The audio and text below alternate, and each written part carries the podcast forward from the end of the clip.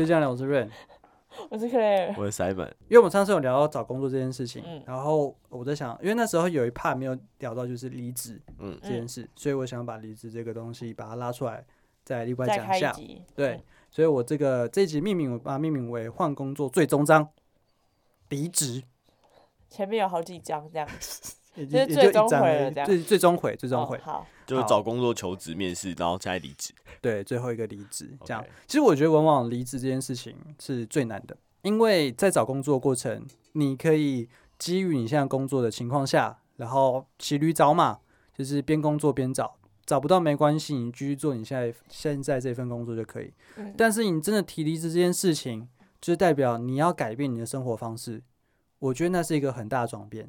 表现你的生活要有一个一定程度上的嗯改变了，你可能踏出你的舒适圈了。对，我们用谈恋爱 这件事情在比喻是，谈恋爱过程你可能会吵架，嗯，但是你真的提分手的那一刻，后面的生活就会很不一样。嗯，我觉得就跟离职很像，就真的是分道扬镳，不会再互相见面了。你真的要换一个全新的生活方式。嗯。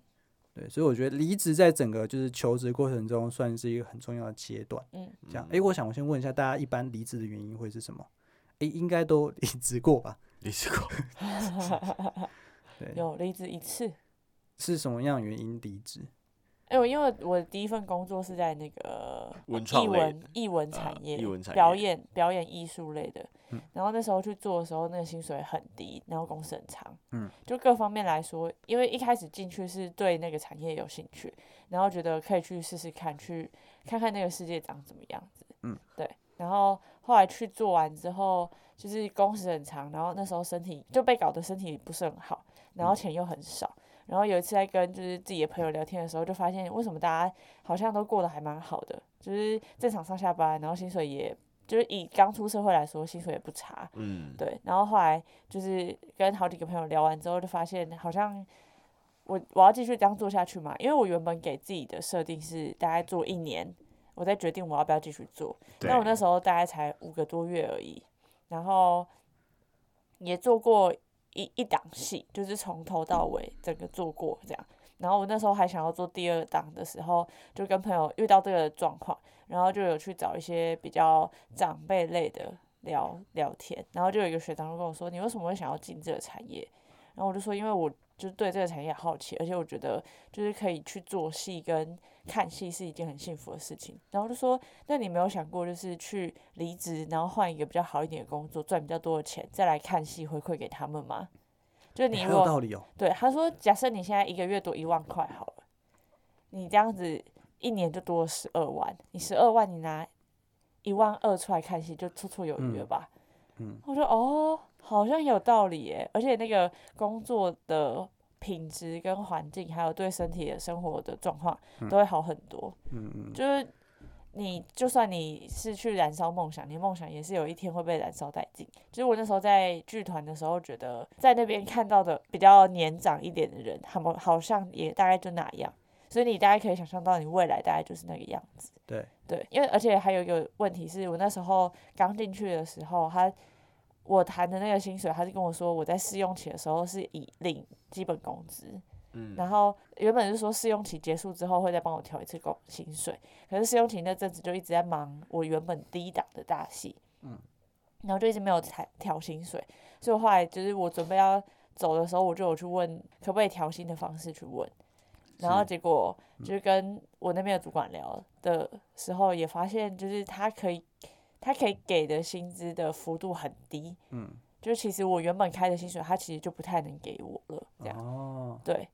但也没有很，真的很低，低到我觉得就是你还不如去外面 seven 打工，搞不好那个小时数去换算成时薪的话，还比我领月薪还要好。哎、嗯欸，我想问一下，一般这种文艺类啊，如果真的假设要到很天花板的话，就会变成是等于是艺人了吗？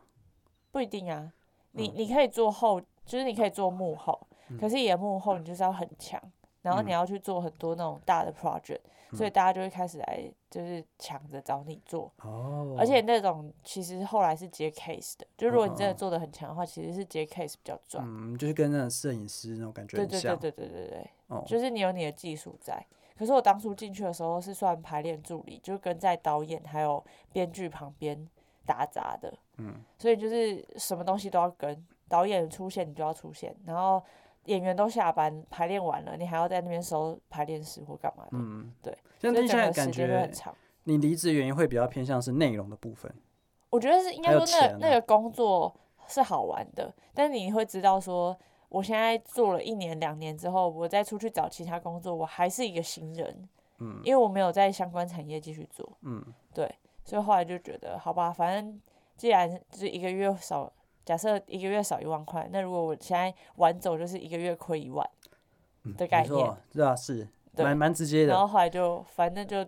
跟主管讲一讲之后，就说那不然你就做到什么时候，把某一档戏做完。嗯，刚离职那一阵子，我还是陆陆续续都有回去。嗯，但就是以接 case 的方式，嗯、就是可能领日薪或者是领时薪这样子。一般像跟你一样年轻的人多吗？就进入这个产业的很多啊，但就是流动率很高啊。嗯、我我进去做了五个月，对，五个月。我应该算是待比较久的，就是除了他们原本既有那些待很久的员工，嗯，我觉得那些既有的那些待很久的员工有蛮大一部分是走不掉，OK，就是有点他在里面也有点算是小老大的概念，嗯，对，因为他是很老很老很老的老鸟，所以大家有事情也会去找他，嗯、会问他这样，然后但是新人来说，我我应该算是做满，就是五个月应该算是相对比较久，久对，相对久的，嗯，对。那 Simon 呢？啊，都是因为钱啊！对，唯一的理由，唯一的真理就是钱。呃，先先讲一下我求职观，就是我现在做的工作，严格来说都不是我很感兴趣或是非常喜欢，就是我能做的。嗯、那我的选工作的要求就是说我可以做的，然后领钱领最多的，哪个钱多我就做哪个。嗯，所以我没有兴趣取向的这件事情。嗯，对，所以我换的就很干脆。哎、欸。都明明就做一样，就假设好了，都是炸鸡排啊，A 给三万，B 给五万，C 给十万，我就一直换嘛，对嘛，我就一直换，所以我不会对工作有所眷恋，因为工作内容不是我生活的目的，我只想拿到最后面的钱来支持我的兴趣。OK，对，有钱才会有生活，对，就是可是后面有些人是就是。兴趣当工，哎、欸，工作当兴趣，像可能他那个演艺事业一样，嗯、那个可能他就兴趣类才兴趣使然，才有办法用他的信仰来支持他那么低的薪，嗯、还可以有办法那么长时的工作，这个很难呢。我没有，我觉得很多艺很多工作都是这样啊，其实蛮多的。其实艺文产业，你说表演艺术类的大部分都是这样，都是这样啊，就是你靠你的意志力领那个微薄的薪水，然后趁着你意志，然后哪天会红你再红，不红就这辈子就过了。可是他们其实，我觉得艺艺文产业有一个现象，应该说各个产业都有，就是你在那个行业的资历有多少，嗯、你有时候资历越深，你就算做的没有到很好，可是大家会因为你的经验够，对，所以会你的你的价码自然而然可以就是谈的比较高一点点，嗯、相对来说。可是就假设两个能力差不多，但你的资历比较久，你可以谈到的薪水就会比较好一点点。嗯，我觉得很正，这个这个很正常啊，所有的行业都是啊，都会有你那个年纪。可是就是在译文，在译文产业就会变成说，你前面那一段你要熬得过去，嗯。嗯，后面才才会比较，后后面才有可能才有可能比较好。哦，可是我我后来有就是研究一下，为什么说就是年纪长薪水会给比较多这件事情，嗯，因为假设如果你已经三十多岁，你有家庭有小孩。那我可能给你这么给你新鲜的薪水，你根本就不可能会做，对，因为你根本养不活你的家庭，嗯，所以我必须得开到一个符合现在生活物质上的一个价码，你才有可能会来工作，对，所以为什么就是说年资高就会有一个一定的门槛，那边其实是符合呃社会经济的那个社会需求，对对对对社会需求，就是假设我现在就是我我有老婆有小孩有一个小孩，我最低薪资可能到那边才能活，那老板们就不会开低于这个薪资的钱，不然他就请不到呃你这个年纪的人，对对。所以就是说，哎、欸，年资其实有有时候是因为这样子推过来而给你到那个价码，嗯、而不是因为你很厉害之类的。嗯、对，没错。嗯，哦，回到刚刚有个就是兴趣跟工作这个这个问题，如果我们今天排除，就是也许音乐也是你的兴趣，然后这也是你的主修，你势必之后要用这个来找到工作。嗯。那这种我们先不谈。嗯。但如果今天假设你，比方说你是一个自工系，或是你是一个电机系，嗯嗯，然后你是有一些相关技术专业技能的，嗯。然后这时候你可能出去之后，可能像可乐尔，他对文艺方面他兴趣比较大。毕业之后工作，你要走你兴趣类，还是你要可以按照你的专业技能去找到一个另一份会可能会相对比较好一点的工作？嗯，呃，比方说以大学生来讲好了，我觉得大家都会过得比较浪漫一点，都会觉得，呃，我不想要就是活在就是被大家框框住的这个社会，我想要去做自己想做的事情。但是真的到了就是出社会之后，你赚了一些钱，然后跟同济比较起来。你会发现，我觉得还是要有钱的工作会大于就是你兴趣的东西。但我觉得是年纪不一样，会有不一样的想法。对了，对，就是你才刚出，而且其实我觉得我可以，就是这个是算我算算是有经验吧。就是我觉得我一开始在大学出社会刚找第一份工作的时候，我其实没有给自己设限，一定要找相关科系的工作，我会比较兴趣取向的。哦，因为因为我会觉得，我先去试试看这个东西。我如果是喜欢，但我又而且我也真的做下去，那我就是找到一条适合我的路。但如果我这个路不通的话，其实我还有备案，就是我的相关科系的工作。对，所以我觉得一开始，如果现在有一个年轻人或者应届毕业生问我说：“你觉得应该要先以兴趣去找？”工作还是以前去找工作，我会先跟他说，你可以先去试试看兴趣，但你自己要有一个年限在，譬如说我就是一两年内，我觉得这个东西可以，我再继续做。如果一两年内我一直都觉得这个东西是没有未来的，那我就还是回归到原本的，或者是我再去找下一条路。嗯，我想法跟你们很不一样哎，就像是大学会选系，我基本上就呃就得。选钱多的系吗？也不是，就是等于对未来工作有所考量，就像是你刚刚讲的，就是假设念电机系，就你跑去做一个完全不相关，那我等于就是你这四年就白念了，那当初就不要念电机就好，你可以高中毕业就去做。可是不一定要看你做什么。没有，我的意思就是，我的意思就是，例如说，我既然都已经选电机，那当然我找工作的时候，当然是已经以电机相关为主。对啊，因为我就有这方面的长才，我就已经赢过众多人，那我就已经占一个比较高的跳板，那为何不利用自己的优势去找到呃比较好的工作？那当然这不是兴趣，就是我因为你不是兴趣取向的人。对，因为我完全不是兴趣就是等于是说，因为我念了这个嘛，如果我。第一个假设我不是兴趣，那我还念这科系就已经很怪，就我对我来说是不合逻辑的。嗯、就是我呃我呃不是兴趣，像我居然选这个科系，那念完之后我又找不是这个系的工作，我就觉得、嗯、呃还蛮对我来说还浪费时间。对，第一个是没有时间，第二个是没有道理，就是不知道为什么嘛。嗯、因为你不，那你既然大学的时候就不喜欢，那你干嘛还要念？嗯，然后念完之后又找不一样的工作，这样子对我来说有点矛盾。嗯，我的想法跟跟 Simon 比较类似。就是你学四年的东西，如果今天你知道你喜欢那东西，你可以提早跳过去去累积经验嘛，对，或者是学一些技能，那方面的技能会对你比较有帮助。嗯，但是我觉得这个也很难，因为来自于家庭的压力，他们都会希望你是在正常的科系，然后读完大学四年，然后希望你在出社会之后可以找到一份安稳的工作。嗯，那我觉得以父母来讲，最基本最基本就是你大学四年要读完嘛。嗯，因为不管你是。你是自己申请贷，就是那个就学贷款，或者说父母帮你付这四年的钱，嗯，但是这是一个父母会希望你完成一个完整的学历，嗯，所以我觉得很多人都是，就可能会跟可乐很比较像，就是读完四年之后才去选择一个他想要去做的工作。那你出社会之后，你有个对自己一个解释是，我已经完成父母对我想要就交代我要做的事情。那出社会之后就选择我自己想要去走的路了。我觉得大部分人都会。比较属于这条路吧，我觉得蛮多人会是这个状况。因为如果今天假设你是，比方说你大二之后你休学，你比方说你加入剧组，我相信家庭不赞成票应该会相对比较多。嗯，对，所以大家都会想要就是把家里人期望把大学四年读完，再去做自己想做的事。如果我今天假设你是一个就是真的认定你很想走这条路的人，那这个我觉得就另当别论。因为当你保持你的你很坚定。你就不会去受到你家庭的一些想法，嗯，你反而是想要证明给他们看，嗯，这就不讲了嘛。那如果今天假设你只是一直在犹疑、犹疑兴趣跟你之后技能的工作两边做选择的话，我觉得一定就会耗到大学四年结束。我有个朋友他以前很会打游戏，然后讲话也很好笑，他就一直跟大家说他想要开实况，嗯，就是以前比较统神呐，对，或者是 Twitch 上面有谁？哎，反正就实况组，对，对，实况组，对，就想要打游戏，他很会玩炉石，也会打 LOL，嗯，这样，然后他也不喜欢读书，就大学四年都在打 LOL，嗯，对，对，哎，这样算是从大学就开始立志往他的方向走，嗯，但是他大学。呃，大四结束之后，他去考那个消防队。我们那时候同学会就问他说：“哎、欸，啊，你不是想当实况组？”但是他觉得出社会之后，他对于钱的认知就有点不太一样。他觉得应该要先有钱，嗯，他才能去支持他想做的事情。嗯，对。所以，我们有时候我们在讨论的时候，就想说，以前我们大学的时候有很多那种很疯狂的想法，就是比方说我要组乐团，然后我想要，呃。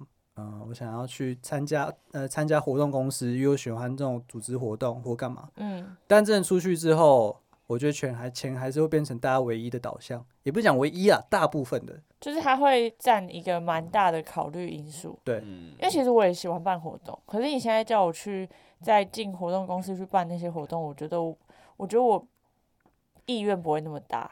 嗯，就是我我有在想过这件事情，就是我到底是被社会。惯养，然后我其实是变成一个就是呃不耐操的年轻人，还是 还是是因为我已经认清就是钱很重要这件事情。不是啊，当你出五分力可以赚十块的时候，为什么你要出十分力才赚十块？对，所以就变成我已经我已经发现，哎，原来其实出五分力就可以赚十块。所以你现在叫我去赚用十分力去赚十块的时候，就觉得天哪，为什么我为什么要这样子？是有病啊！对，对可是如果你你你是刚出社会的。时候，你就会愿意用十分力去赚。没有，不是不是，我觉得不是愿意，是因为你根本不知道，你出五分力就可以赚得到了。其实应应该说你知道有这个状况，可是五分力十分钱的这个这这件事情，可能是你相对来说比较没有兴趣。它就是一个工作。我觉得以前在学生的时候比较不会去想到钱这件事，对，会相对比较少一点。会会考虑，可是他的那个 priority 不会是。我知道为什么，因为那时候你有父母养，你没那么多压力。还有一个是，我觉得是年轻人比较热血了，他比较不会去想后面的路。哦，对，没有想那么全面，对，没有想没有想到后面的柴米油盐酱醋茶、房贷车贷啊，对对对对。对对。当你真的朋友面临的时候，朋友都结婚了，有车有房了，你还在那边嘻嘻哈哈，对，那感觉就会出来了，感觉出来，比较感觉出来，是不是还可以保持你就是童年的的梦想？初中，初中，对，那就是看你自己。而且我觉得就差真的差很多。哎，譬如说你就坐办公室，然后正常上下班，然后领的薪水还比外面在那边跑。东奔西走的，对对对对，跑龙套啊，然后工时又长啊，一天到晚四五点就要上工啊，然后十点才能下班这种，嗯可是超有感，超有感，对。所以现在叫我回去做那种活动公关公司，我就觉得，嗯，当我白痴。如果 钱有比我现在还要再多个两倍，我可能愿意回去，因为又是兴趣又是钱。对，那我就没有这样子，又是花五分力领十块钱了。因为两倍嘛，对，但你就是你就是甘愿去做这件事，因为你会觉得你的付出报酬是有对等的，嗯，但是以前是觉得你付出是远小呃远大于报酬的，嗯，对。好，那我现在想讨论一件事情，就是就是刚我们聊过就大家离职的原因嘛，嗯，所以我就上网查了一下。就是一些什么商业周刊啊？你说怎么离职吗？就是原因啦。哦，原因原因原因是为什么你想要离职？并不是那种你被之前或是被劝退，是自我就是想要提离职这件事。自提离职这件事情的动机是什么？我就对我就查了一下前 top 五，这样子。其实我觉得都蛮像我们刚讨论的一些原因啦。好，我先先讲一个。第一个，他是说离职原因跟主管不合。哦，工作环境不好。对，哎、欸，这是第一名的。其实我蛮，我觉得这蛮重要的啊。那我问你哦，如果钱很多，嗯，然后但是跟主管不合，嗯，你还会离开吗？但是钱很多哦，你看要多到怎样的程度啊？假如多个几千块，可是那主管一天到晚找我麻烦，嗯，那我就会选择，我就少赚几千块，然后我去一个环境相对好的地方，嗯嗯，因为你你一天到晚在那边就是被弄来弄去，其实心也很累。就是或者是主管一天到晚他的情绪一直很不稳定，你你去你进到办公室，你就常常会会有一个不定时炸弹在那边，随时会炸你。讲这个我蛮赞同的，就是我认为上班的话，你第一个你要是先别说要很开心，至少你要是不会不开心的。对，而且不然你三百六十五天，你超过三分之二时间都在上班，那你你都有那个负面情绪，我觉得对，我觉得那超可怕，身心灵健康都是影响非常大，不是钱可以衡量的。对，我觉得，就主管时不时在你旁边，就是 EQ 就是 EQ 很低啊，通常就是臭干辣椒啊那种，就对，就有些不是钱多可以弥补，他就是会直接情绪勒索你，或者是他就是会骂到你就觉得很烦躁，心情也不好。嗯。但他骂的原因又，他就是没来由的心情不好，然后就打骂，想骂你就骂你。对，那你就觉得你干嘛没事找我茬？而且我也只是来领你一份薪水而已，你何必这样子？对啊，对。所以这个第一名你们是觉得合理？我觉得很合理的啊，因为他就是让你啊工作不开心啦，你已经到不开心的程度在上班了。对，你已经不是用一个平稳的心情去上班了，那个我觉得蛮合理的。了解。嗯，第二名就是薪资问题。很非常合理，这个非常不需要解释，这个不需要解释。这个算是已经跟找工作，我觉得已经算是一个画上等号了。嗯，对，画上等号。OK，好，第三个就是工作内容啊，有可能是应聘的跟实际的不一样。哦，对，或者是我觉得像我个朋友，他之前也是在就是 IC 厂，就是也是年薪破百万的那种。嗯，但是大厂一线大厂。对，但是他。就是离职之后，待到其他比较小公司，嗯、我就问他说：“哎、欸，你怎么不继续想要待在那边？”嗯、他说：“主要是工作内容。为什么？他其实跟主管不合有点关系，嗯、因为他有点被冷冻，就是主管都一直让他去做很杂事，对杂事，他就有点像是工具类，嗯，就是一直在做一些很 routine 的事情。嗯、那真正就是比方说开发之类的技术，都不会第一个优先找他。然后我朋友就是不爽。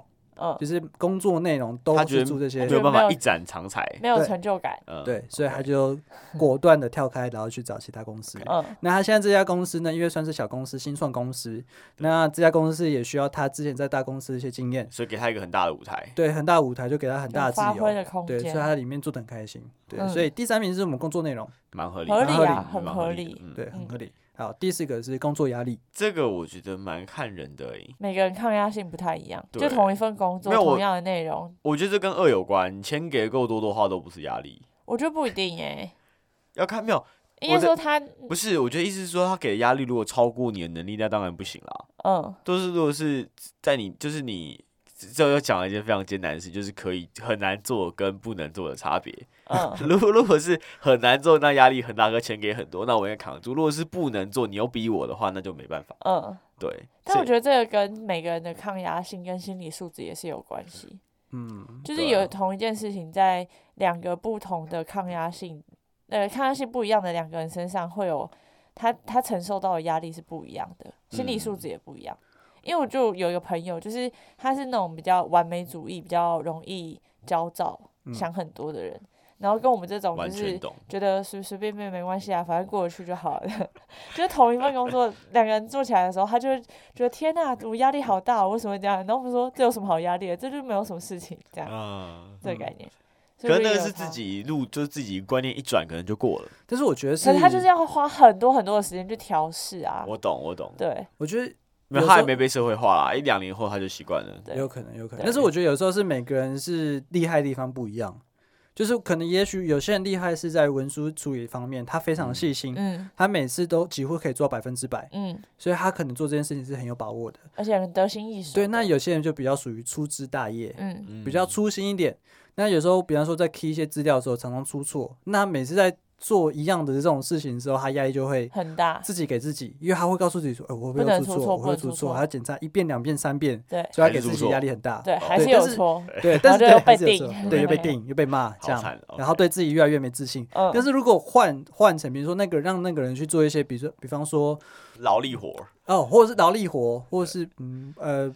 讲一个比较不一样的，好了，呃啊，比如说沟通好了，嗯，沟通他就负责去善于去沟通，就忘记讲重点，也不会啦，也不会，我一直是，不是因为可能大方向的东西他可能很擅长，但是那种小细节他就需要人家帮他处理，他就他没办法自己去处理小细节。对，那如果以刚刚两个人来讲，一个是很很会处理文书的，那也许他在做人际沟通上面，他可能就不会有。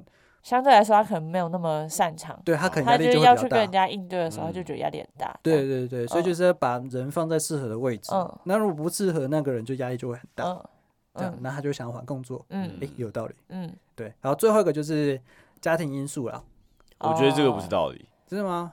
我觉得如果成家立业之后，可能是这个。我比如我觉得自己算妈宝借口，不一定吧？因为有些人离职，他不是因为，就是他他不是妈宝的那个因素，还有可能是因为呃，他们家有长辈。就是可能住院哦，这个我可以理解。我意思说，我说我妈妈不让我做。哦，不是不是，我不是这个，他说的那不是那个，那可以接受了。那可能是，我以为你是，我妈妈不让我做，所以我提离 职。我天哪，这是什么什么烂理由？没有，他说的那个可能是，比如说你今天有生小孩，然后你平常工时很长，不可抗因素，你需要一个。就是可以上班，可以上下班接小孩的时间的工作，或者你家里可能呃长辈可能身体有状况啊，要干嘛？你需要搬家啊，对对对之类的。哦，网络上有些足客工程师就有在讨论说，就是他们要让他们的小孩在新竹长大，还是在台北长大？嗯，对，因为台北资源很多，嗯，那小朋友可以接触到的事情比较多。那新竹一般会说。对，会比较说还是稍微比较偏乡一点。如果跟台北比起来的话，当然当然。对，所以他们就想，哎，是不是我竹科这边工作辞掉，然后去找台北的工作？嗯，那这就是变成是因为家庭原因，所以提出离职。嗯嗯，理解理解。我刚我刚刚把它往妈宝那边想，不是 不是不是。OK，为了给小朋友一个更好的环境，对，OK，然后决定提离职。认知偏差，认知偏差。这个对啊，这个刚刚就是我刚刚提到五个，就是台湾就是在时代就是。不是时代啦，就是商业周刊上面，大家就是投票访查到的五大离职理由，对、嗯，都很合理，就是很综合考量的。因为我我一开始以为薪资会永远摆第一个，哎，我觉得不会，像是我应该也是，就假设这个钱很多，可让我做很不开心，我觉得我也做不久。我也是，因为你要得心病啦，你根本就 hold 不住，每天都有人在骂你，你不可能开心的起来。嗯、了解。然后如果薪资还算就是 OK。中阶，但是主管人又很不错，很会带你，那就做，那就会做的长久。对，而且如果主管其实愿意给你机会，就算钱没有到很 top，很 top，你也会觉得我在这里是有成就感，然后有发挥空间的。对，会快乐，自然就留得住。对，好，我在这边跟大家分享一下我离职的过程，就是一个前阵子才刚发生的事情，血淋淋的例子。嗯。对，就是那个时候提离职呢，反正就是我找到工作嘛，我算是骑驴找马，嗯、就是边工作边找，嗯，这样，然后刚好就是有确定有有收到 offer letter，有确定的，有拿到合约了，嗯，那但是那时候还是是有稍微拖了一下，就是我觉得这个拖这件事情，嗯，就是认本身太娘。哎、欸，那你先讲一下，就是原本的工作对你来说，你是主要是因为薪水换的吗？但是你其实在这份工作也做了蛮久一段时间，是不是就有点是我们刚刚那个状况？就是其实工作环境不错，然后薪水也还过得去，嗯、所以你才做了一段时间。哇，什么样的理由？最主要理由让你跨出、啊、想跨出这个舒适圈？薪水吧。我老板应该没有在听吧？你老板不会听，他讲英文。嗯，我觉得。嗯，你心中认为的 top one，薪资问题跟工作内容。哦，薪资内容哦，薪资问题跟工作内容。嗯嗯嗯，对，就是因为上集我有聊到一件事情，就是因为我跟我研究所的朋友就是聚餐嘛，嗯，然后发现哇，大家的薪水是怎么样，到底到底怎么发生了什么事情，这样，所以那个促成我就是我想要换工作一个原因。那第一个，第一个是工作内容，因为其实我现在职位有点像是。呃，管理，嗯，但是 project manager 的感觉，对，但是我不是技术的，变成是我虽然知道东西很广，就是我们以 T 字链来看好了，我可能是那一那一横的，对，我可以知道很多，但是你是横向的，不是纵向的，对，纵向就是我们会说技术面的。专业度，对，但是我觉得以我的现在年纪来讲，我觉得。纵向的会对我未来帮助比较大，嗯嗯，对，你比较想走纵向的，对，未来再走横向，嗯，但是我现在会比较偏横向一点，没那么纵向，所以这就是我想换的原因，嗯，对啊，我觉得是这两个原因啦，所以就是提，呃，那时候我想要会拖的原因是因为就是 就跟再拿爱情来比喻一下好了，就知道我们不合适的，但是迟迟会有点眷恋我们彼此之间的关系。没有没有没有，不是这样讲的。一开始就是，就你开始骑于找，就是你一开始将就找这个工作，好，先将就在一起有个女朋友，嗯，然后后来就想说啊，我你就觉得说好像可以更好，就开始滑教软体找第二份工作。嗯，后来真的找交哦，觉得有一个更真的要跟我在一起，那我就觉得好吧，可是第一任你基于他又没做错什么事情，然后就在一起一段时间，就在一起一段时间，他也没做错什么，你基于愧疚感，然后不敢跟他提说要跟他分开，对，没错，太残忍，那个愧疚感，你自己的错，谴责你自己的良心，就是个渣男，对，就是个渣男，错在自己，老板是好的，对我就是一个渣男，就是这种心态来提离职，对，没错，就是这样子。好渣哦，蛮蛮蛮蛮蛮渣的，蛮渣的。天哪！对啊，对对。然后在某一天，那时候有在跟朋友讨论说，我要先跟老板口头讲，还是我直接发信？对对。那个时候后来想说，先谈谈还是直接签离婚协议书？对。先你要先直接赖跟他说分手，还是你要先找他出来喝杯咖啡聊一聊？先跟他讲完，再分手。对对。还是直接直接就分手的内容，大概就是说你值得更好的，大概就之类的屁话。对，就是就很像，就是我们要先讨论完之后再提分手，还是先提分手再讨论，嗯、大概这种感觉。